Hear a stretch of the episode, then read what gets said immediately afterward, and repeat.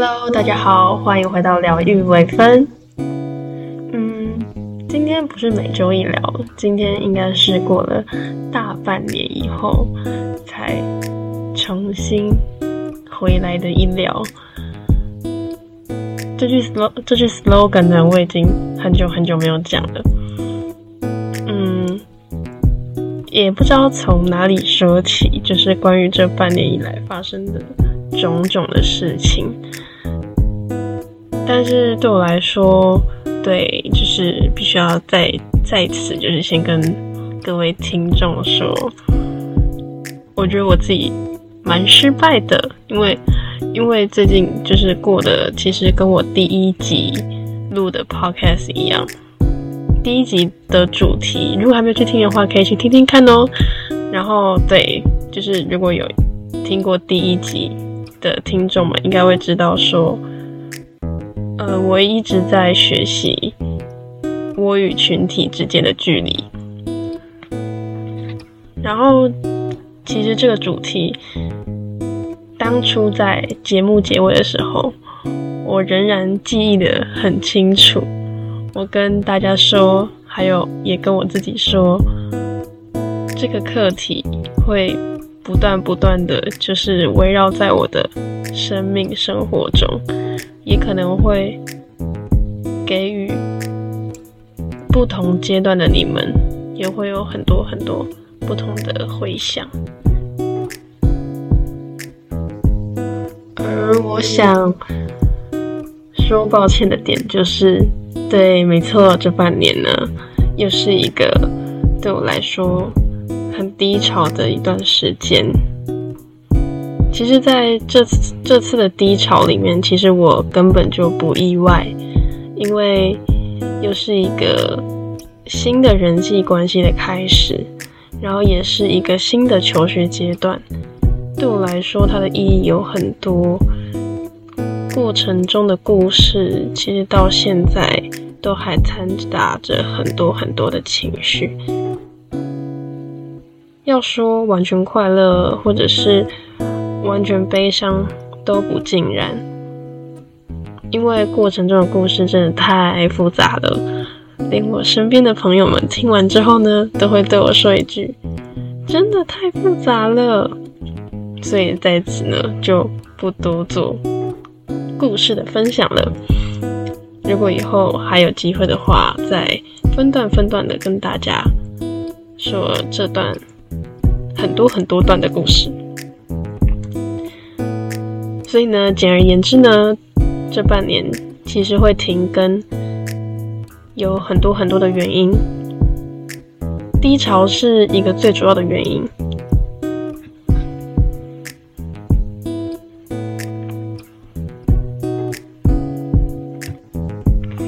但其实除了低潮呢，还有非常非常多的心思，让我就是有了停更的念头，就是想让自己的大脑稍微思绪能够稍微停顿一下。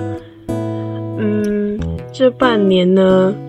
其实今天就只是想要跟大家，就是小小的总结一下这半年来我到底可能发生了遇上了什么事情，然后导致于，嗯，有了现在亏违半年才重新决定要再回来录 podcast 的，嗯，理由跟过程还有原因。在这半年呢，除了刚刚说的，因为人际上面的一些低潮。带给我的负能量真的有太多太多，然后其实至今为止，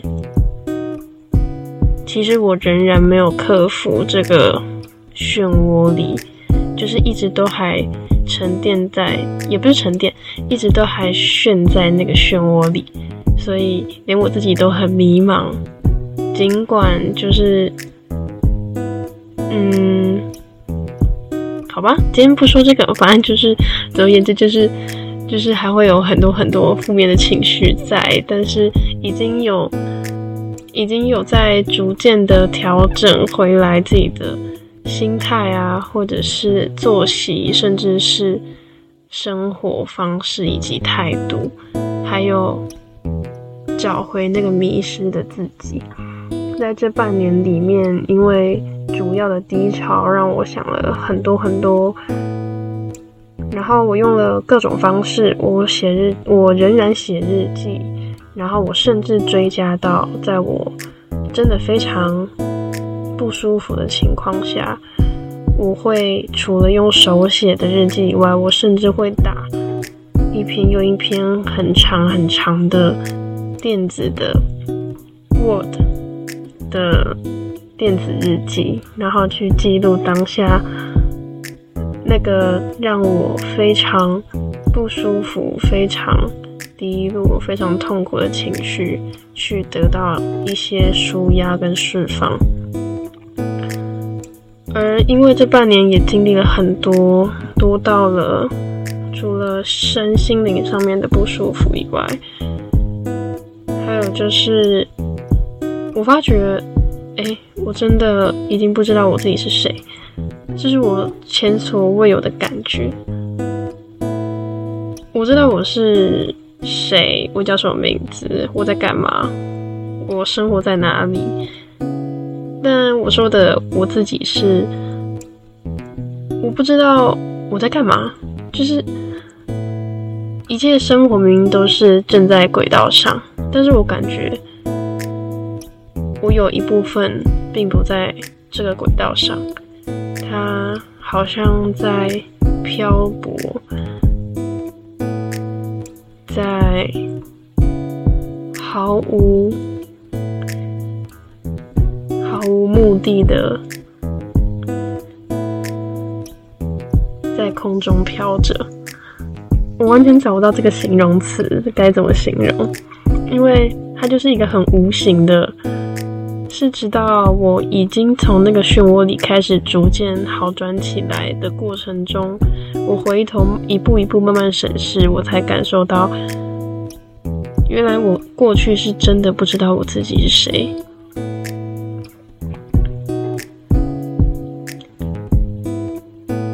可能听到这里，大家都会觉得说：“天哪，那你请问你到底这前面快要十分钟的话，到底在说什么？”其实我真的我也不知道我自己在说什么，因为就是一个很想跟大家分享，但是又很难去诉说的一个感觉。不知道听到这里有没有人有觉得说，哎，对我曾经也有一个时候不知道我自己是谁。无论你在职场上，或者是你在过去的求学阶段里，不知道有没有人跟我一样，也有这种很莫名其妙。无形跟在你旁边的一种感觉，但就是因为有这种感觉，所以在离开那个漩涡之后，我也才更能确定，我当时真的是迷失了，迷失了自己之后，我已经。会开始逐渐一直反复的卑微着，对什么事情都保持着卑微，对什么事情都保持着负面的态度。然后，尽管过去我在人面前是开朗乐观，是喜欢大笑、喜欢带给周围人快乐的人，但是却在无形之中。我以为我并没有释放，但是对于别人的眼光看来，我就是处在一个很不好的状态。当然，这过程中可能就是跟这些人有关，也可能我就是无形伤害到了对他们来讲是无辜的人。而这些感觉跟这些脑中的小剧场，还有。那段时间，我身心灵相比现在都过得更痛苦、更难受的时候，导致了我根本就不知道我该从何开始录音。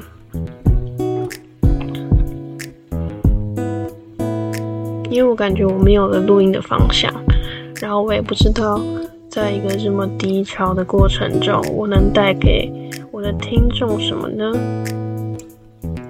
总不可能又是把负能量丢在这个上面，然后让大家听完之后呢，也会觉得沉重、很不舒服，所以我干脆呢就决定不要录了。等到我再好一点再说，所以就秉持了这个想法，我每天都很想赶快让自己好起来，赶快告诉大家说：“哎，我又是可以回到原来那个状态的我了。”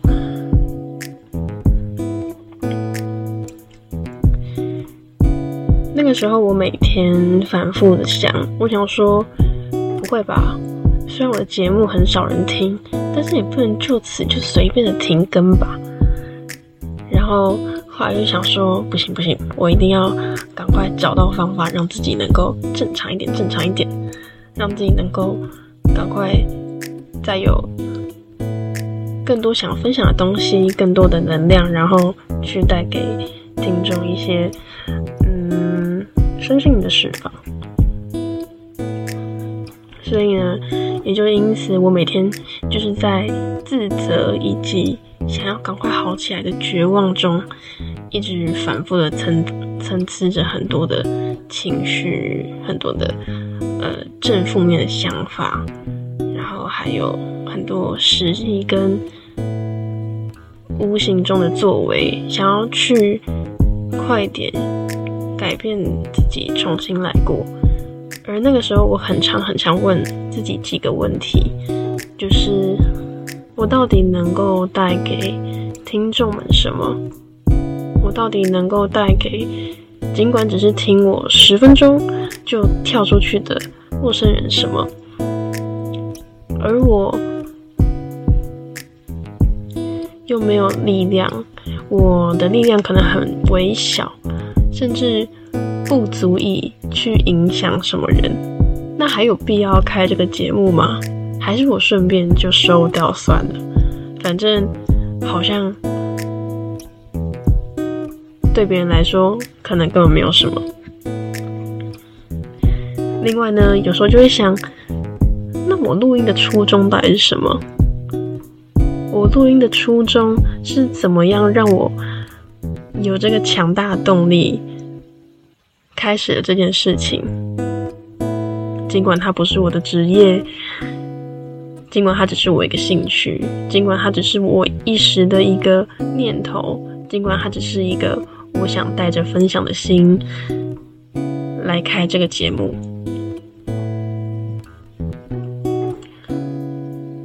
而然而，我觉得从中。不仅是担当我所谓人际的低潮，还有就是我好像也开始被流量这件事情给绑架。虽然知道流量并不是我开节目的理由，因为我知道要从一个素人要变成一个百大的 podcaster。是一个多么多么困难的事情，也是一个多么多么需要下功夫努力的事情。但是那个时候我开频道的时候，并没有想的这么多，我只想要把我所有的正能量，或是有，或是我所有的想法，以及我所想要分享的事情，还有心情，都发在这个平台上，让陌生人能够听到，在他们有需要，或是他们。因缘机会之下，听到了我所分享的我的经历，然后能够能够让嗯听到的人有需要的人都都能够那个疗愈的那一刻，所以我才会想要开节目。但是后来我发觉，我会觉得这个流量真的太少了，少到我自己都不知道我自己在干嘛。所以才会有前面我对着我自己说，我到底能够带给陌生人什么？我这么的没有力量，我这么的没有影响力，然后我还要出来开频道见效吗？这一系列的疑问，其实都掺杂在我的脑海里，挥之不去。因为我真的很想要，很想要知道解答。所以，在我后来感受到我自己开始为了流量而活的时候，其实真的非常痛苦。因为明明知道这是不可能的事情，但是内心却还是有一个失落感，而且那个失落感是强大到会让你很没有动力去做这件事情，因为多半是无措的，是没有方向、很迷茫的。所以那时候，也因为这个原因，我也决定让自己休息一阵子。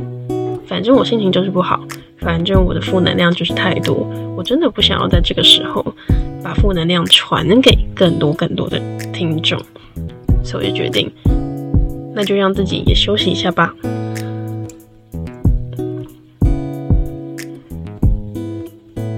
甚至呢。在不录 podcast 的这段期间，除了一直提前面一直提到的，我的身心灵状态都非常不好，以及因为被流量有所小小的控制了，所以我开始也出现了很多自我自我怀疑。我发觉我好像也很容易自我怀疑。但是好像这就是个性使然。这边不是为了要卖惨，而是跟大家再分享另外一个小故事。在前几周，跟一个，因为我们之前都是共同团体的其中一员，但其实我们彼此并没有到非常非常的熟。但在前几周，因为大家都上了大学嘛，然后也因为我们那个时候在讨论现在当红的选秀节目，所以呢，就有其中一个朋友呢就决定说：“哎，我们把那个谁谁谁也加进来好了。”然而，我就觉得说：“嗯，好啊，反正只是很久没见而已，而且我们平常也不熟，搞不好聊聊就会熟了。”就在这么。巧合之下，他也进到了我们的这个讨论的群组里。然后呢，在群组里面的隔天，只有我跟他在线上，我们聊得非常非常的热络。哦，我说关于选秀。然后呢，因为我手打的真的太酸了，我就说：“你现在有课吗？”虽然我现在还在上课。但是我可以跟你聊天，用用嘴巴讲可能会比较快一点。他就说好啊，好啊，好啊。所以于是我们两个就顿时就在群组里面开开了一个群通，然后就只有我们两个开始另外一段的谈话。而聊着聊着，我也不知道为什么这个主题突然变成了高敏感。听到这里，不知道有没有听众们知道？什么是高敏感呢？在我刚开始以为一切都只是我太贵貌，一直到我高中的时候，我才接触到这个所谓高敏感的名词。它对我来说是一种救赎，因为我终于知道我自己不是这么的奇怪。全球百分之十五 percent 的人都是属于高敏感族群，而我好像就是其中一个。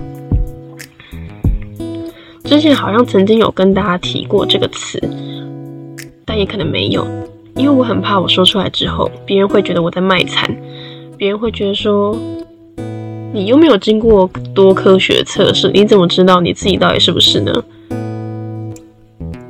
但是。不得不说，从很多很多的经验里面，是我慢慢体会到的。是我有了这些深刻的体会之后，在我看到这个名词以及它背后的意思的时候，我真的感受到那是一种救赎。因为我发觉，真的不是我太奇怪，而是我真的就是一个这样的人。所以，于是呢，我就跟那位朋友，我们开始聊起了高敏感这个话题。他说：“你知道你知道什么是高敏感吗？”我说：“我当然知道，因为我也是。”他说：“我也是。”哎，然后，于是呢，我们两个不约而同的告诉了对方：“你知道有一个作者，他写了三本书，我们都有买，而且三本都有买。”然后接续着呢，再继续分享彼此对于高敏感的困扰，以及彼此对于高敏感的一些就是抱怨。毕竟我们太常因为大众眼里的小事，而让我们真的撕心裂肺的感到痛苦。于是就开启了高敏感的聊天室话题。这个话题还延续了大概迟迟有两个多小时，就连我在煮菜的时候，我都一边讲着电话，真的生怕有一刻没有听到，就觉得哇，这个久违的高敏感聊天室真的真的必须要好好的参与一下吧。所以这个插曲故事呢，就是想告诉大家。我真的就是一个这样的人，就是一个对声音、对音效，然后对光，真的都很敏感的人。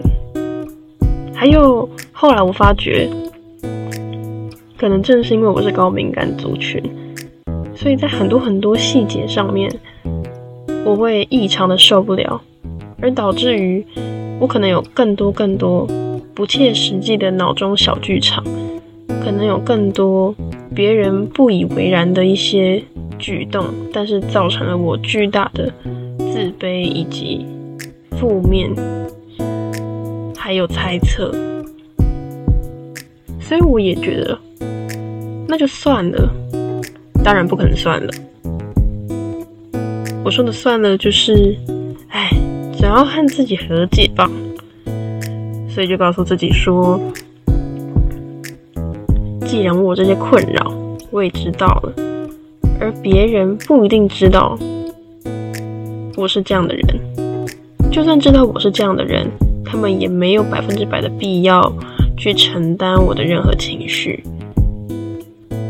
对我最近刚好重温到了 YouTuber 黄山料说的一句话：没有人应该要完全的去承受你的情绪。这句话对我最近来说，真的又像是点醒了我一样。在升大学之后，我们很容易的会想要去重新的和新的人做 social，去和新的人做朋友，甚至如果你有室友的话，你会甚至很想要跟室友有更进一步的关系，或者是甚至升华到。像家人一样吧，不知道。但是其实，在那之后，真的感受到无比的心累。无论你是内向的人，无论你是外向的人，无论你是不是高敏感人，无论你是否是否很会 social，这些其实一点都不重要。因为 social 的人不代表他有很多朋友，会 social 的人。不代表他有很多朋友，不会 social 的人，不代表他就没有朋友。在这中间中，每个人都有属于自己交朋友的方式，每个人也都有属于自己朋友的标准。在时间过了很久很久之后，你会从中的发现，你对于朋友的定义是什么？真的。每个阶段都必须要有很好很好的朋友吗？就算没有，难道就不能活了吗？其实好像每个问题都不是绝对的。当初我在最没有安全感的时候，我在现实动态发了一个问题，我问我的朋友说：“难道每个阶段都应该要有非常非常好的朋友吗？”因为人生不是常常有人说，生命中有几个懂你的，有几个跟你合得来的，就很好了。而让我意外的是，居然有很多人回复我说：“当然，每一个阶段都要有很多朋友，都要有很好的朋友。”但我那时候就更低落了，因为那个时候的我根本不知道我大学的朋友在哪里。当然是有几个真的。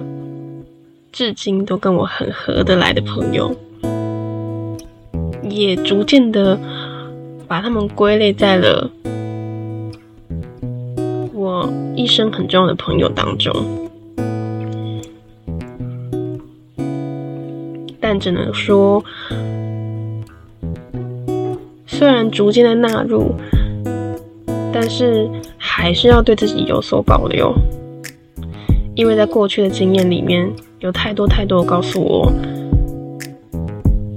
一开始的绝对跟你所设想的绝对，其实到最后可能都会随烟而散，而且在你浑然不觉的情况下，可能是因为不愉快而闹散，也有可能是因为时间的消逝。互动的减少而消散，有太多太多的原因会让一段友情消散，所以我逐渐好像不太去 care 说，究竟这个人现在跟我很好，到最后我们一样会很好吧？这种想法我真的不敢再有了。但是反过来说，我会很珍惜当下的每一个朋友。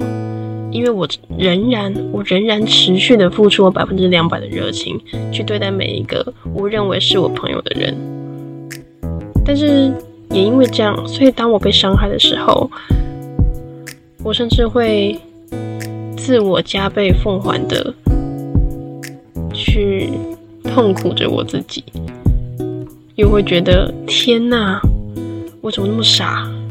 我真的好笨哦！我到底为什么要这样作践我自己？我到底当初为什么要付出那百分之两百的热情，还有我对朋友的爱，为他们付出这么多，但我却没有得到什么任何的收获，还还反而反伤了我自己。而就在这个时候呢，我又看到了。很多相关的言论说着：当你决定去爱了，你会义无反顾；当你不爱了，而应该说，当你开始去计较你有没有得到回报，你有没有得到相对应的付出，那就代表你已经没那么爱了，你已经输了。在双向的关系里面，你并不会对你的任何付出感到有任何的负担，或者是渴望，因为在你投入的当下，你只会认为，哦，我要尽可能的付出我自己，让对方感到快乐，让对方感到幸福。你反而不会去思考说，我为他做了这么多，我到底应该可以得到什么？而他应该要对我怎么样？他应该要对我相对应的付出吗？我是不是会会得到他同等的爱，或者是关心？但多想多想，但多想了这些好多好多的事之后，其实自己反而会更不开心。你会开始计较，说我为什么要为他付出这么多？我又得不到任何东西，我仍然好像会失去一个朋友。我仍然好像留不住这个朋友，那为什么我还要做这件事情呢？但当这个时候，就已经一切一切都已经走偏了。就是我直到最近才慢慢能够除了体会到以外，能够真的慢慢放宽心的事情。所以这半小时以来，说了很多零零碎碎的关于我最近的心情啊、小故事啊，还有一些小总结。其实就只是单纯的想要跟听众说，我正在变好的路上，我正在一个自我疗愈的路上，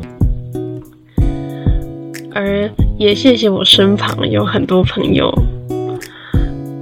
跟我说，究竟你什么时候 podcast 要重新录制啊？尽管我知道听的人很少，但是最近陆陆续续听了很多朋友随口的一句“什么时候还有的时候”，我就觉得好吧，不管现在到底有多少听众。我都要为我，我都要为我的每一集，还有为我每一个只要有一点点会想要去听的听众们，我就有了重新的动力，继续和你们分享关于我的嗯最近的心情啊，还有一些故事分享。希望听到这里呢，你也会觉得最近疲累的你得到了一点相对应的解脱，知道你在世上其实不是唯一孤单的的人，因为世界上永远会和你有同样孤寂的人类。不要觉得自己是孤独的，也不要觉得这个世界都不要你了。因为你永远不会是一个人，尽管当下或是现在的你正处于身心灵的痛苦中，但都不要忘记，你永远有你自己，你的人生是你自己的，你的想法也是你自己的。不管有多么多么的低潮，多么的走不出来，我知道这很难，因为我自己经历过了无数回。但是不妨用更多不同的方式去开导自己。如果真的真的很需要，真的没有办法去驾驭自己的情绪化，那也可以去找个心理医生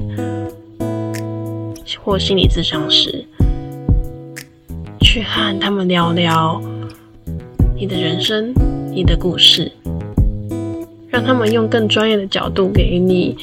更多身心灵上面的意见，让自己变好的道路和方法有很多，过程可能很艰辛，也可能会很疲累。在日常的生活中，你也有可能遇到各种很糟糕的事情，让你很难耐的事情，让你很生气、很痛苦的事情。但是都别忘了，你永远不会是一个人。因为我永远在这里，我也和你一样，我也会和你一起面对这个很无力的时光，还有岁月。那今天的故事呢，还有今天的分享就到这里告一个段落喽。不知道久违、突如其来的重播会不会让大家吓一跳呢？嗯，好吧。如果有任何任何想要留言的问题，或是分享的故事，都欢迎在下面留言。如果有兴趣的话，有兴趣我的任何任何的嗯分享的话，也欢迎订阅我。然后我也有个人的 IG 可以去追踪。那我们今天的疗愈肥分就到一个段落喽，大家下次再见。哦，对，可能跟大家说，之后可能不会是一周更新一次，所以还请大家多多期待哟。那就这样，拜拜。